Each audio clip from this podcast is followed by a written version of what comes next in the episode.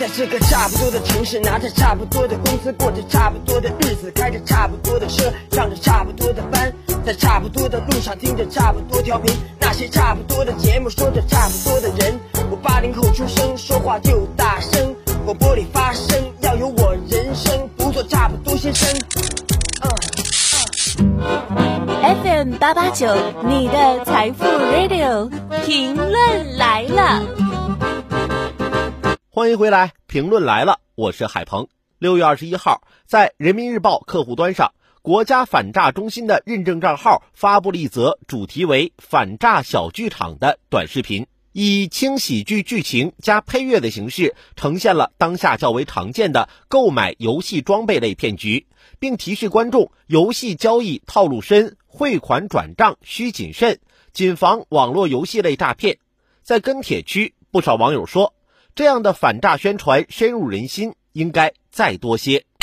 近来，电信网络诈骗呈职业化、团体化发展趋势，诈骗手段从单纯的言语欺骗到构建生活场景等花样百出。比如，针对不同人群心理制定精准话术，或喜好收割，或情感围猎，让人防不胜防。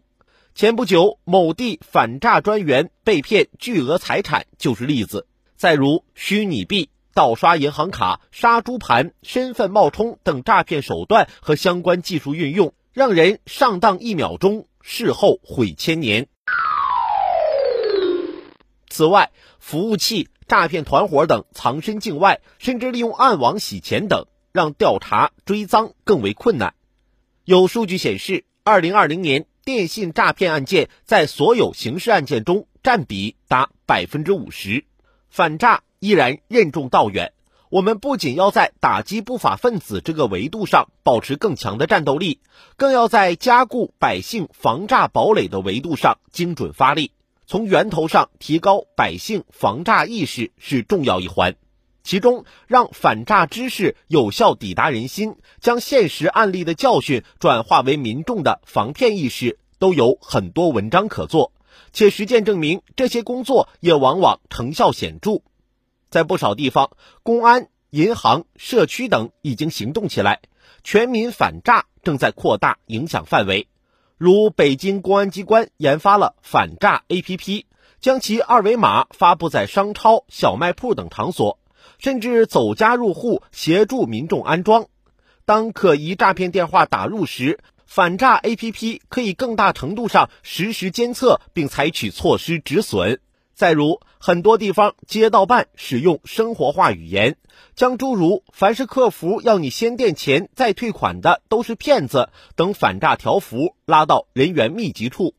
还有简单粗暴型的民警，在获知有人可能被骗时，直接爬十八楼阻止转账。从若干年前人们受骗后火急火燎的报警，到如今越来越多的实现了警方在受害人转账前干预拦截，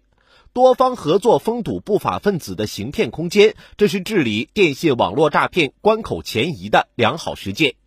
时下我们更需要扩大和巩固这些反诈战果。一则在形式上反诈知识普及，要让普通百姓能够看得见、看得懂。同时强化网络传播效果，像反诈条幅中的接地气儿式言语，国家反诈中心反诈短视频中使用的网络热门配乐等，都有事半功倍之效。二则反诈内容应更贴近生活，与现实场景无缝对接，力求让反诈知识普及到每一个角落，入脑入心，让更多百姓养成一种防骗反诈的本能。此外，在监测、追踪网络电信诈骗等技术方面，以及法律法规和政策支持方面，也要积极借鉴、学习更多国家的先进经验。在近日“两高一部”新闻发布会上，关于办理电信网络诈骗等刑事案件适用法律若干问题的意见二公布，其中提及办理电信网络诈骗犯罪案件时，查扣资金优先返还被害人。最高法也明确表示。盗用身份证、办手机卡、银行卡等属于犯罪，并正告电信网络诈骗犯罪分子，不要错以为境外是法外之地，这些都传递出明确信号：打击电信网络诈骗法律之剑越来越锋利。打击电信网络诈骗，形成天下无诈的社会环境，不能光靠司法机关在末端补救，更要提高广大百姓的防范意识和能力，让每一个人都有充分的知识和信息，识破诈骗迷局。只有各方合力挤压电信网络诈骗空间，我们的网络环境才会更安全、更清朗。